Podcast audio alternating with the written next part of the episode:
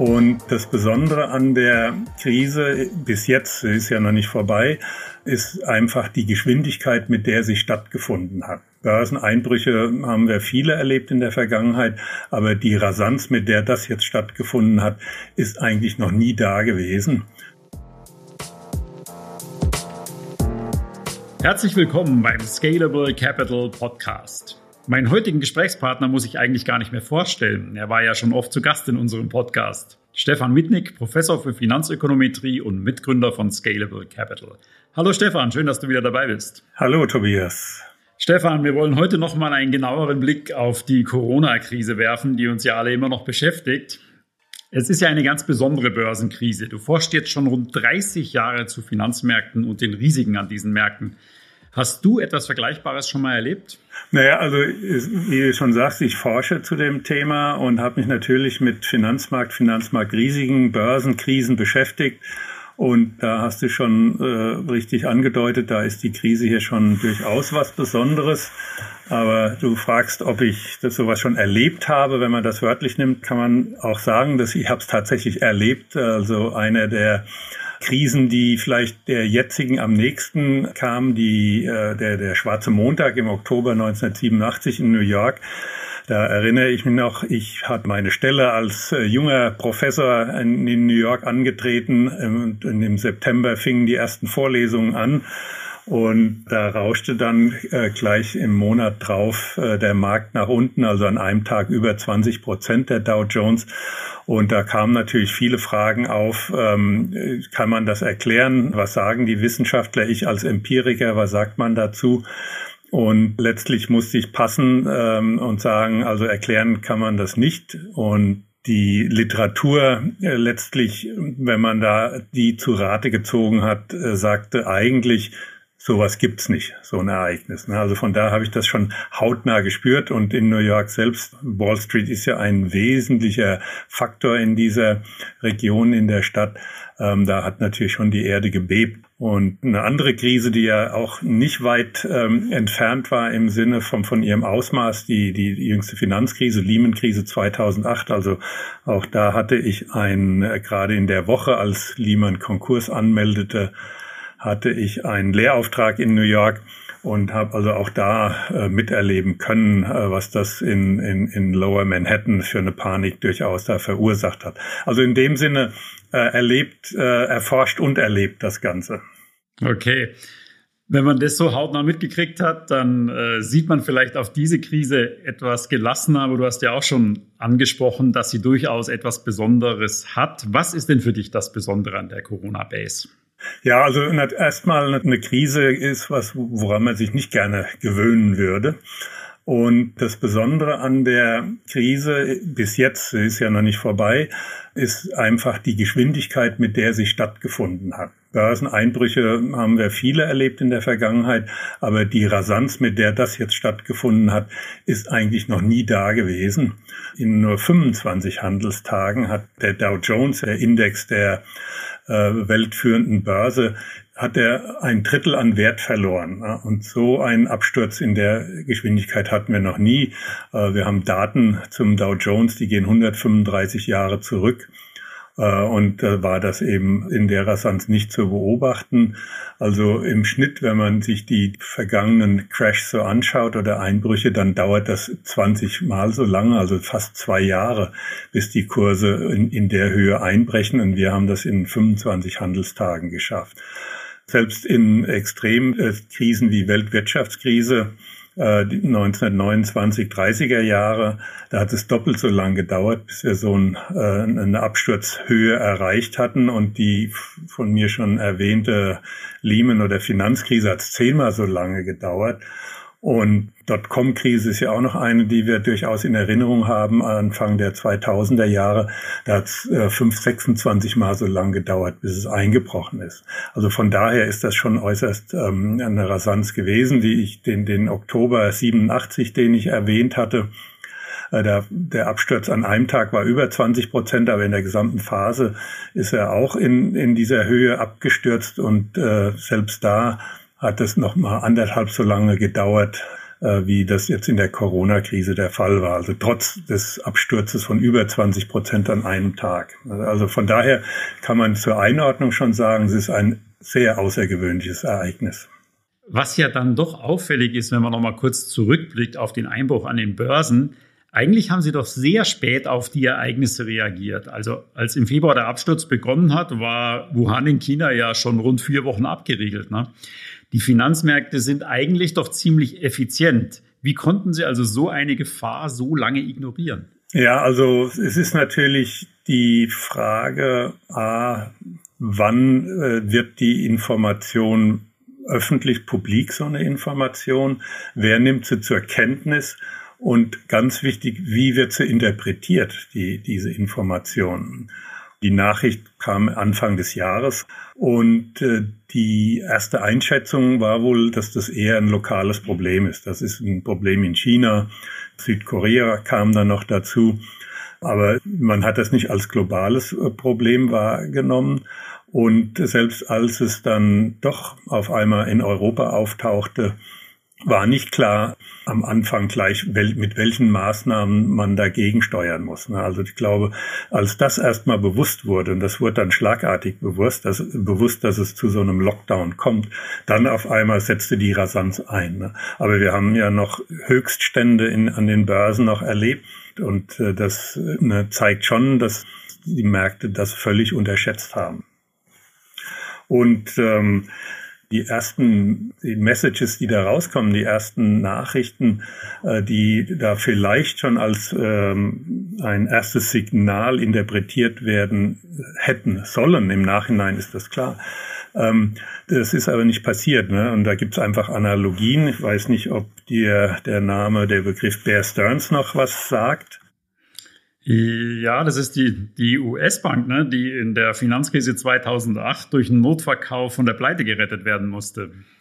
Ganz genau. Wir denken immer, wenn wir an Finanzkrise denken, denken wir an Lehman. Äh, im, Im September 2009 wurde da der Konkurs angemeldet und dann war jedem bewusst, dass da schlag, äh, schlagartig bewusst, äh, dass wir also äh, vor großen Problemen im Finanzsektor stehen. Aber Bear Stearns ist eigentlich schon ein Jahr vorher, 14 Monate vorher, äh, gemeldet, dass zwei Hedgefonds, die so im Immobilienbereich äh, investiert waren, dass die eigentlich äh, kollabiert sind, dass die 80, 90 Prozent ihres Wertes verloren haben. Äh, dadurch ist die, das Haus selbst in, in, in so eine Schieflage geraten, dass es äh, quasi in Form eines äh, Notverkaufs oder einer Zwangsrettung äh, seitens der Aufsichtsbehörden erfolgte und die Bank von JP Morgan übernommen wurde. Ne, das war äh, lange vor der eigentlichen Lehman-Pleite und das hat zwar natürlich erstmal so einen Dämpfer gegeben, aber es sind immer noch neue Hochs erreicht worden. Ähm, und es kam eben erst dann der große Knall als ähm, das Signal, das dann von jedem verstanden wurde, dass Lehman äh, pleite war, auch nicht gerettet wurde und entsprechend ging das dann äh, in die Knie. Und das haben wir jetzt hier in der Corona-Krise so ein bisschen ähnlich. Also Nachrichten waren da, aber es war auch schwer zu interpretieren. Es gibt Krisen, und Krisenursachen, mit denen wir vertrauter sind. Also eine Bankenpleite, das hat in der Vergangenheit schon öfters äh, äh, Krisen und Schockwellen ausgelöst. Aber so eine Pandemie äh, in der Art, ähm, wie man das jetzt aus Finanzmarktsicht einstufen sollte, ähm, das ist auch schwierig gewesen für die Marktteilnehmer. Okay, bevor wir auf Krisenursachen kommen und dann vielleicht auch mal ein bisschen noch den Blick nach vorne werfen, noch eine Frage zu der Krise, wie sie bisher abgelaufen ist. Scalable Capital greift in seiner Vermögensverwaltung ja auf ein quantitatives Investmentmodell zurück. Kann man was darüber sagen, wie diese Modelle mit der Corona-Krise zurechtkommen? Ja, also ähm, ist natürlich, sagen wir mal, die quantitativen Modelle äh, in dem Sinne gibt's nicht. Die sind natürlich auch höchst unterschiedlich äh, gestrickt. Auch verfolgen sie andere äh, Anlageziele zum Teil, äh, manche aggressiver, manche weniger aggressiv und sind auch auf unterschiedliche Modellannahmen aufgebaut. Aber was man sagen kann, ist natürlich, dass quantitative Modelle sehr datengetrieben sind. Man schaut also auf äh, vergangene Börsendaten und versucht anhand der Datenhistorie äh, zu erkennen, welche Entscheidungen, äh, Anlageentscheidungen überwiegend und langfristig sinnvoll erscheinen, also auch gute Ergebnisse liefern und welche Entscheidungen vielleicht eher nachteilig sind und versucht eben aufgrund äh, dieser Auswahl an Entscheidungen, die getroffen werden, überwiegend dann auf der richtigeren Seite zu liegen. Und ähm, jetzt haben wir hier aber so eine Situation gehabt mit dem Corona-Absturz, das ein Ereignis ist, das wir noch nie vorher erlebt haben in dieser Art. Und da tun sich natürlich Modelle schwer, äh, wenn sie außerhalb ihres, ähm, ihres Datenuniversums, aus dem sie sozusagen ihr Wissen schöpfen, mit solchen ähm, Situationen konfrontiert werden. Es ist auch ein anderer Punkt, wir können unterscheiden den Typus von Treibern von diesen äh, Krisen. Wir können einmal sagen, es gibt exogene Schocks, die einfach von außen in, in die Börsen reinknallen, also extreme Situationen, sowas wie Terroranschlag 9-11 oder äh, Erdbeben mit Tsunami, Fukushima. Das sind einfach Schocks, die von außen kommen. Ähm, wir haben aber andere äh, Situationen, wo ähm, der Finanzsektor selbst der Herd der Krise ist. Wir sprechen dann von endogenen Ursachen.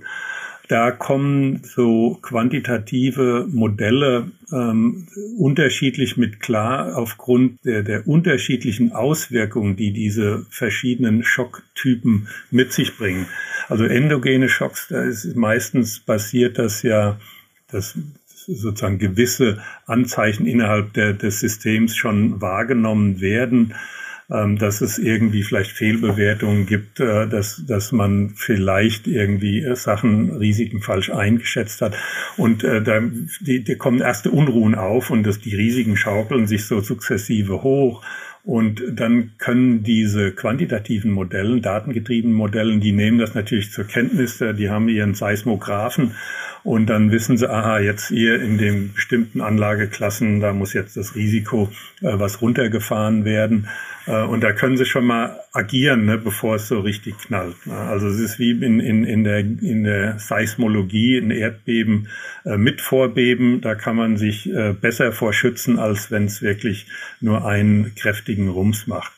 Wir haben also ähm, äh, in, in der, in der, in der die Corona-Krise in dem Sinne hat sich eben eher in diesem Rums ausgewirkt und einer der Pioniere in der, unter der den quantitativen Investoren Ray Dalio, äh, hat neulich zum, auch zum Beispiel erst gesagt, dass auch ihm äh, selbst und sein Team, also mit dieser äh, Corona-Krise, dass sie einfach nicht wussten, äh, wie sie da reagieren sollten. Ne? Und sein Hedgefonds äh, hat in der Krise eben auch entsprechend ordentlich verloren.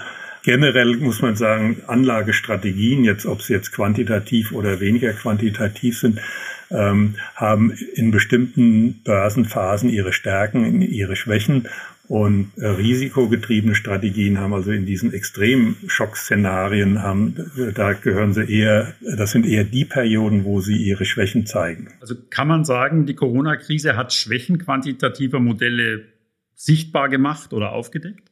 Ja, also es zeigt halt genau das, dass man wieder sieht, es gibt eine Vielfalt von Szenarien, die an den Märkten gespielt werden. Und äh, es gibt Phasen, da kommen Modelle, Anlagestrategien sehr gut klar mit. Und es gibt andere, da kommen sie nicht klar mit. Und das, man kann natürlich nicht eine Strategie so aufbauen, dass man immer sicher sein will, dass man gegen den Worst Case gewappnet ist. Das heißt also, ähm, ich müsste dann mein Portfolio so defensiv aufstellen, dass ich eben selbst in so einer Extremsituation, die wir es jetzt erlebt haben, immer noch mit kaum oder äh, nur geringfügigen Verlusten abschneide. Das heißt aber, ich müsste zum Beispiel eine hohe Cash-Position gehalten haben. Und wenn ich als Langfristanleger mit einer hohen Cash-Position äh, zehn Jahre oder länger investiere, dann sind die Verluste durch entgangene Gewinne typischerweise dann wesentlich höher. Das ist wie äh, generell im Leben, wenn ich mein Leben immer so ausrichte, dass ich die Worst-Case-Szenarien äh, unbeschadet überstehe, dürfte ich eigentlich morgens nicht vor die Haustür gehen und äh, mich ins Auto setzen und zur Arbeit fahren. Aber wie gesagt, strategiemäßig ähm, äh, äh, wird man nie die Strategie finden, die in allen Börsenphasen dominant ist und, und besser abschneidet. Und vielleicht kann man noch einen Satz sagen, die, was sind die Alternativen zu quantitativen Anlageverfahren? Das ist eher so das klassische Fondsmanagement, das Ad-Hoc-Entscheiden, äh, das Reagieren aufgrund von Nachrichten, der, der Nachrichtenlage, die man dann interpretiert und dann sagt, ich steige jetzt in, weiß ich nicht, in, in, in ein bestimmtes Unternehmen investiere ich oder ich verkaufe. Da haben die also quantitativ und regelgetriebene und regelgebundene Anlagesysteme große Vorteile. Man kann einfach ex post viel besser analysieren, wo ist es schiefgelaufen, was ist schiefgelaufen, an welcher Stelle genau hätte das Modell jetzt besser anders en entschieden. Und man kann also systematische Analyse betreiben, wie ich vielleicht mein Modell auch wieder adaptieren kann, so dass es auch mit der neuen Erfahrung, die wir durch eine neue Situation, durch ein neues Szenario, was bisher noch nicht angetroffen wurde, wie kann ich jetzt meine, meine Strategien, mein Modell entsprechend anpassen, dass es zumindest in, in einer ähnlichen Situation in der Zukunft äh, besser gewappnet ist. Das hat man so in, in der klassischen Welt oder in der diskretionären Entscheidung, hat man diesen Vorteil nicht. Kann man denn eine Aussage darüber treffen, wer die Corona-Krise besser gemeistert hat? Die Robo-Advisor oder die klassischen Fondsmanager und Vermögensverwalter? Naja, zum einen würde ich generell nie äh, Vergleiche zwischen zwei Vorgehensweisen, Anlagestrategien anstellen, jetzt nur auf eine Phase, die sich über äh, ein, zwei Monate erstreckt. Ähm, das äh, würde ich jetzt keinem empfehlen zu machen als langfristiger Anleger äh, so vorgehen würde. Äh, letztlich ist auch die Historie digitalen Vermögensverwaltung ist noch sehr kurz. Ne? Also wir haben da fünf Jahre oder so Erfahrung und, und eine größere Anzahl von Robo-Advisern vielleicht auch erst in den letzten drei Jahren, die auf den Markt gekommen sind. Ähm, aber es gibt durchaus schon erste Studien dazu und äh, die zeigen letztlich die klassische Vermögensverwaltung, die digitale Vermögensverwaltung, was jetzt so Portfolioqualität anbelangt, dass sie durchaus ebenbürtig sind und eben auch jetzt in dieser aktuellen Krise, ähm, dass da äh, die, die Unterschiede wohl äh, sehr gering sind. Und man muss sagen, für den Langfristanleger gibt es noch andere Kriterien, die wichtig sind. Das sind nämlich die Kosten der Vermögensverwaltung. Und da haben die Robo-Advisor äh, generell Vorteile, weil sie in der Regel deutlich niedrigere Gebühren verlangen und sie haben einfach auch den komfortablen äh, Service, also der Zugang zum Depot, die Transparenz ist wesentlich höher. Also das sind Argumente eigentlich auch für, für digitale Anlagelösungen. Aber wir werden vielleicht in fünf Jahren bessere bessere ähm, äh, Erkenntnisse haben, dann haben wir einen längeren Track Record und äh, können da besser vergleichen. Man kann einfach auch aus der klassischen Vermögensverwaltung ist es äh, relativ schwierig überhaupt zu erfahren, wie die Performance jetzt in den Depots, die dort gesteuert werden, ist, sind einfach nicht transparent und nicht zugänglich. Hm. Okay, dann kommen wir nochmal zurück zu der Krise selber und versuchen mal so einen Blick in die Zukunft zu wagen. Jetzt sind in der Krise ja nicht nur äh, die Börsen rasant abgestürzt, sie haben danach ja auch eine ganz ordentliche Erholung hingelegt und zumindest einen Teil der Verluste wieder wettgemacht. Kann man denn mit wissenschaftlichen Mitteln etwas darüber herausfinden, ob diese Erholung schon nachhaltig und das Schlimmste schon vorbei ist?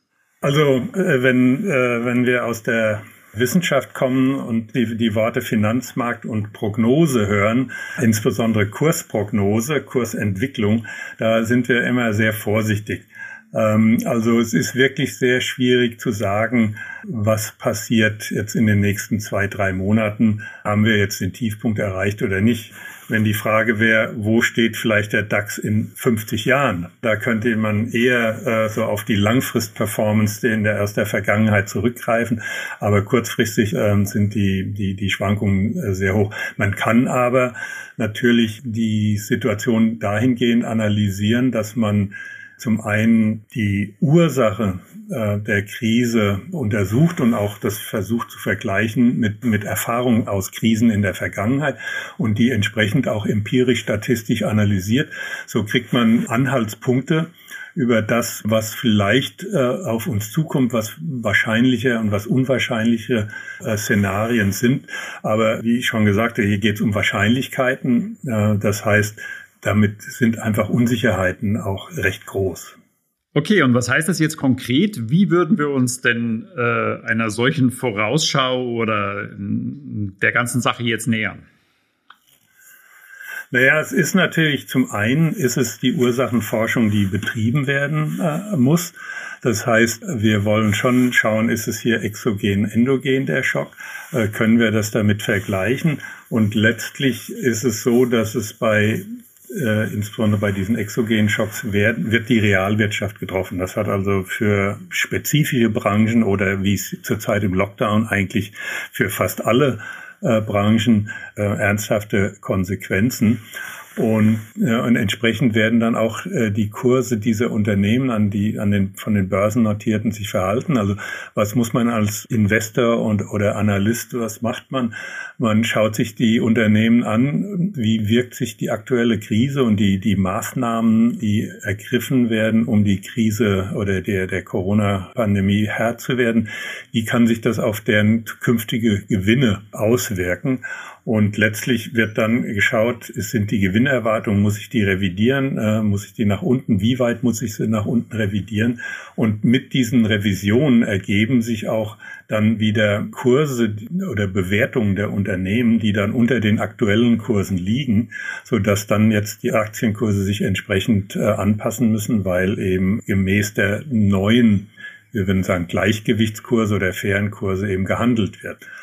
Und ähm, das ist nicht ganz anders in einer endogenen Krise, ne, die ja typischerweise durch Fehl, ein systematische Fehleinschätzungen äh, von Investoren zustande kommen. Es wird irgendwie erwartet, dass ein bestimmter Sektor boomt ähm, oder, oder dass vielleicht die Risiken völlig unterschätzt werden von irgendwelchen europäischen Staatsanleihen diese systematischen Fehlbewertungen, das haben wir in der Dotcom-Krise erlebt. Also da hatte man einfach gehofft, dass diese Digitalisierung, die da eingeleitet wurde, dass diese auch ganz schnell in Unternehmensgewinne übertragen lässt.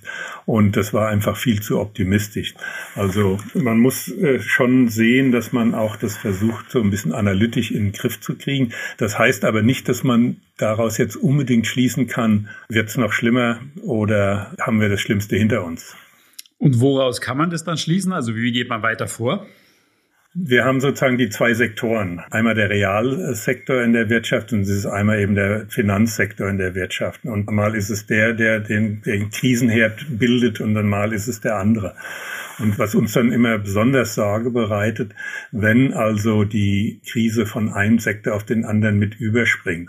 Ähm, das heißt, wir haben dann so eine Interaktion zwischen diesen beiden Sektoren ähm, zum Beispiel, wie es in der Finanzkrise der Fall war, da haben dann eigentlich ähm, die Banken, die im Feuer standen, aber als Konsequenz haben sie dann ihre Kreditvergabe äh, extrem runtergefahren, waren extrem vorsichtig, äh, nicht nur bei der Kreditvergabe an andere Finanzinstitute, sondern auch an Unternehmen aus der Realwirtschaft. Und das hat dann die äh, natürlich auch den Realsektor dann entsprechend äh, negativ ähm, beeinflusst, beeinträchtigt, was ja wiederum dann mit Rückkopplungseffekten auf die Finanzwirtschaft, wenn, wenn dann erstmal wieder Unternehmen ihre Bankkredite nicht mehr bedienen können, äh, auch dann wieder zurückwirkt. Von daher ähm, äh, ist dieses Zusammenspiel sehr wichtig und bei Corona äh, ist, ist das alles noch nicht ausgestanden. Also wir können durchaus erleben, dass jetzt viele Marktteilnehmer äh, in finanzielle Schwierigkeiten geraten, Institute und Privatpersonen und äh, Kredite an Banken auch nicht bedient werden und dass es dann noch intensiver auf die, auf die Finanzwelt durchschlägt. Also das ist einfach jetzt noch nicht zu abzuschätzen, meines Erachtens. Und das wäre dann sozusagen das schlimmere Szenario. Was, was glaubst du? Kommt es soweit? Kann man dazu was sagen? Es ist richtig. Ne? Also wenn der Finanzsektor das Ganze unbeschadet besteht, dann ist die, die Erholung typischerweise äh, setzt dann schneller wieder ein. Ne? Also so wie das äh, zugrunde liegende Problem in den Griff bekommen hat, dann äh, setzt die Erholung ein. Wenn aber jetzt der Bankensektor mitgeschwächt wird, dann sind typischerweise die Einschnitte tiefer und die Erholung dauert länger. Aber insgesamt ähm, muss man eine Risikobetrachtung anstellen und da kann man sich einfach mal die Risikosituation an den Börsen anschauen und ein wichtiger Maßstab ist der sogenannte WIX, also der Volatilitätsindex, der die Schwankungsbreite der Kurse des S&P 500 Index ähm, reflektiert. Und der liegt eben zurzeit da noch über 30 Punkte. Und das ist historisch gesehen äh, im historischen Durchschnitt zum Vergleich genommen praktisch die Hälfte über dem, was wir sonst in der Vergangenheit erfahren. Ist natürlich schon runtergekommen von Höchstständen, ne? aber wir liegen immer noch 50 Prozent über dem äh, langfristigen Durchschnitt. Und Risiko hat eine, eine, gewisse dynamische Struktur oder eine Trägheit in sich. Das heißt, wenn wir aktuell uns in der Hochrisikophase befinden, dann ist die Wahrscheinlichkeit hoch, dass wir auch in überdurchschnittlichen Risikoszenarien in den nächsten Tagen und Wochen uns befinden werden. Aufgrund dieser Trägheit im Risiko. Märkte beruhigen sich relativ langsam. Sie werden schnell aufgeregt, aber die Beruhigung ähm, ist, ist eher ein langsamerer Prozess. Und ähm, man muss dann bedenken, dass es zwischen Risiko und Rendite auch ein gewisses Zusammenspiel gibt dass wir zum Beispiel bei stark anspringenden Risiken oder auch sehr hoch, extrem hohen Risiken einfach sehr oft beobachten, dass das für die Kurse äh, sich negativ auswirkt, dass also die Kurse dann eher nach unten gehen. Und äh, noch befinden wir uns in einer Hochrisikolage und wir sehen ja einfach, wie die Kurse aktuell an den Börsen springen. Ne? Wir sehen also Bewegungen von äh, nicht in 0, äh, Prozent Bereichen, sondern in 1, 2, 3 Prozent Sprünge von einem Tag zum anderen, mal nach oben, nach, mal nach unten. Also es ist noch sehr viel Unsicherheit im Markt zu beobachten. Okay, ich versuche es mal auf einen Satz zu bringen. Die Risikolage spricht dafür, dass die aktuelle Erholung eine sogenannte Bärenmarktrallye ist, oder? Also die Wahrscheinlichkeit, dass das so ist, die ist nicht gering. Also äh, wir haben das in den vergangenen Krisen erlebt. Äh, ich hatte Dotcom erwähnt. Na, da ist die US-Börse, die ist zwischendurch bis bevor es den absoluten Tiefpunkt erreicht hat, zwischendurch 20 Prozent Rallyes nach oben hingelegt, nur um danach wieder ein neues Tief zu erreichen.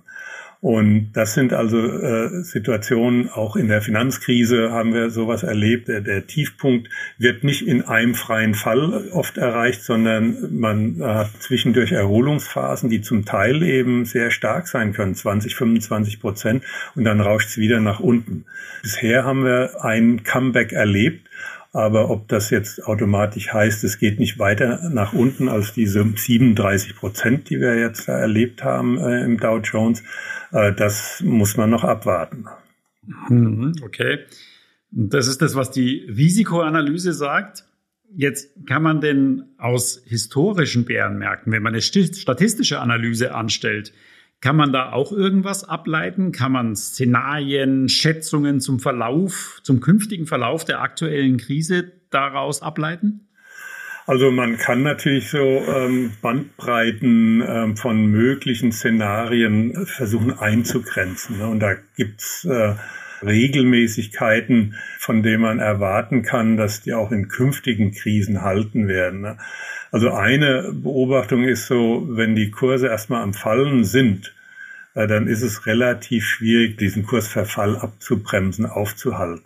Wir haben in der Vergangenheit äh, beobachtet, dass wenn zehnprozentiger Einbruch stattfindet, dann wird in weniger als der Hälfte der Fälle wird dann die 20 Prozent äh, Verlustschwelle gerissen. Also ne, wir, wir, der Markt stürzt um 10 Prozent und ich spreche jetzt vom Dow Jones Index. Da haben wir einfach die lange Historie. Dann weniger als die Hälfte der Fälle wird dann eben auch die 20 Prozent Schwelle gerissen. Aber wenn die erstmal gerissen ist, dann ist die 30 Prozent Verlustschwelle nicht so gut wie sicher, aber bisher mit 80 Prozent ist er erreicht worden. Und selbst diese 30 Prozent Schwelle, da wird auch nicht der Bremsfallschirm notwendigerweise aufgemacht. In drei Viertel der Fälle ist es noch mal schlimmer geworden und, und um mehr als 45 Prozent gesunken.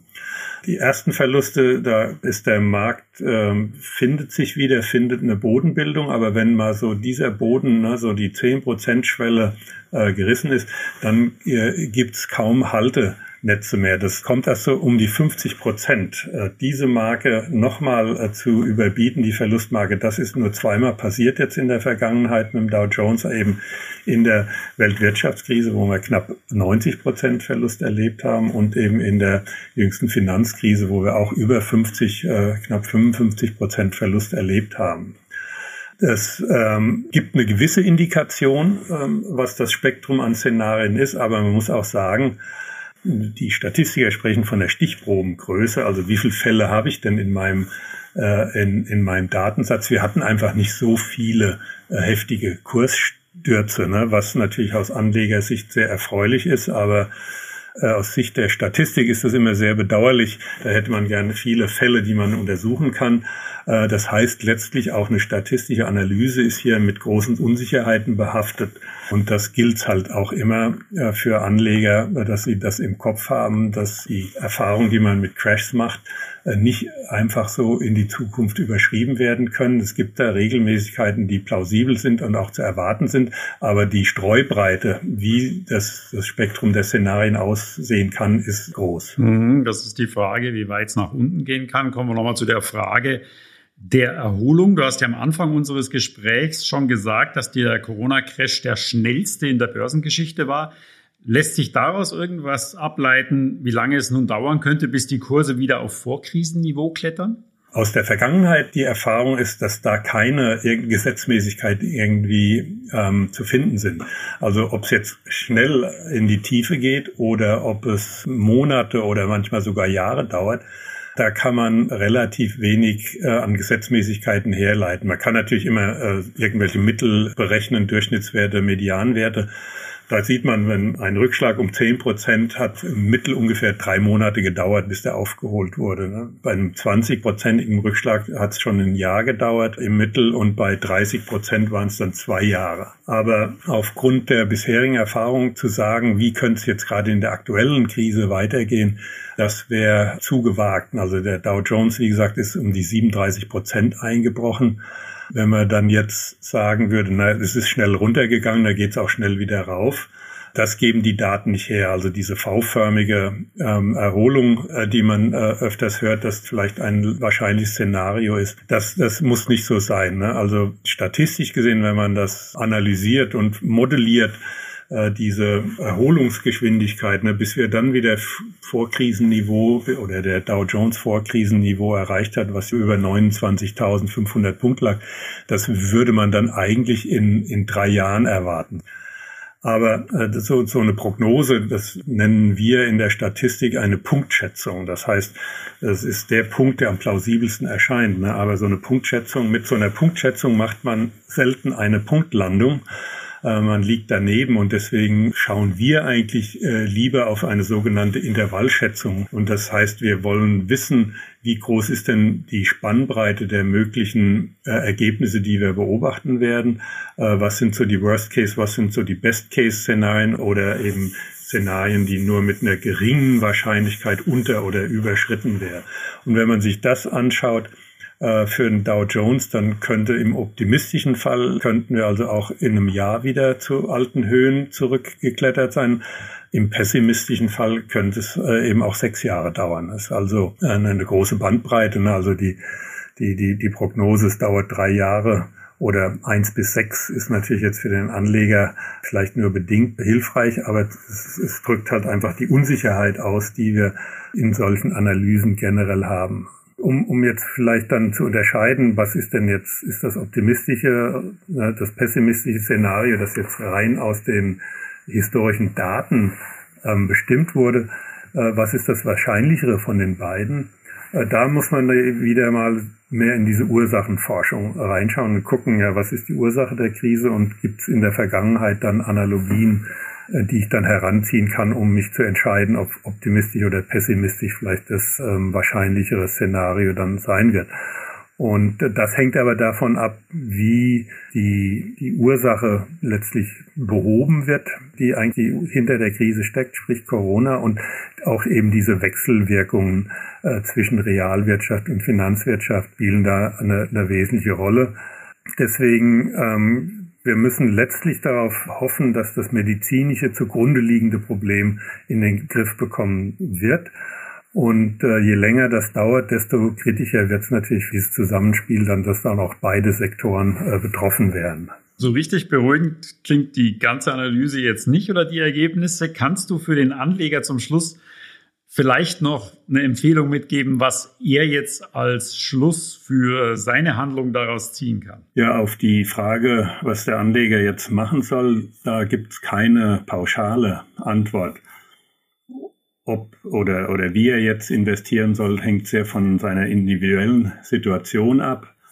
Also Anlageziele, insbesondere Anlagehorizont, Plant er auf das Vermögen in den nächsten zwei, drei Jahren zuzugreifen oder, oder sind es die nächsten 20, 30 Jahre für den geplanten Ruhestand?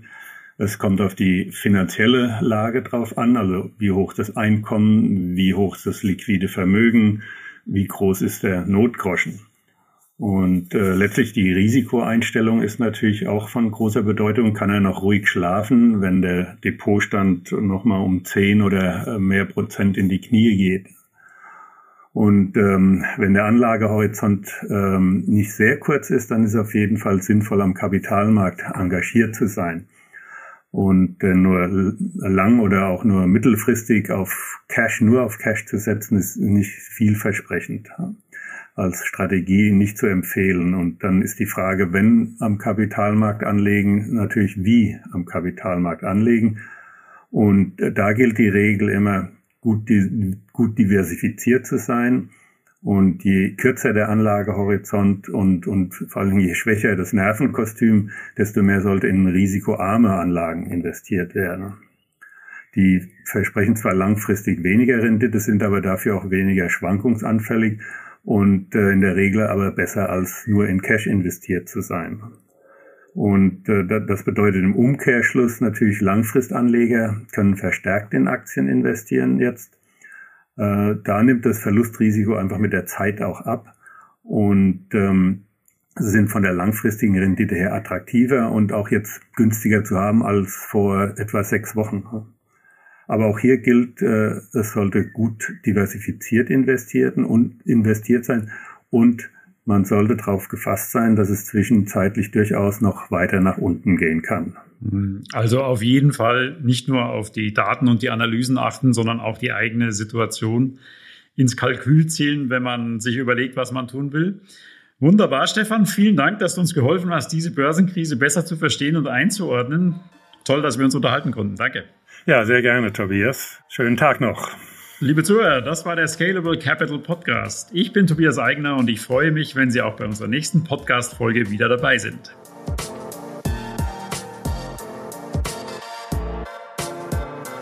Scalable Capital Vermögensverwaltung GmbH erbringt keine Anlage-, Rechts- und oder Steuerberatung. Sollte dieser Podcast Informationen über den Kapitalmarkt, Finanzinstrumente und oder sonstige für die Vermögensanlage relevante Themen enthalten, so dienen diese Informationen ausschließlich der Erläuterung der erbrachten Dienstleistungen. Die Kapitalanlage ist mit Risiken verbunden. Bitte beachten Sie hierzu die Hinweise auf unserer Internetseite.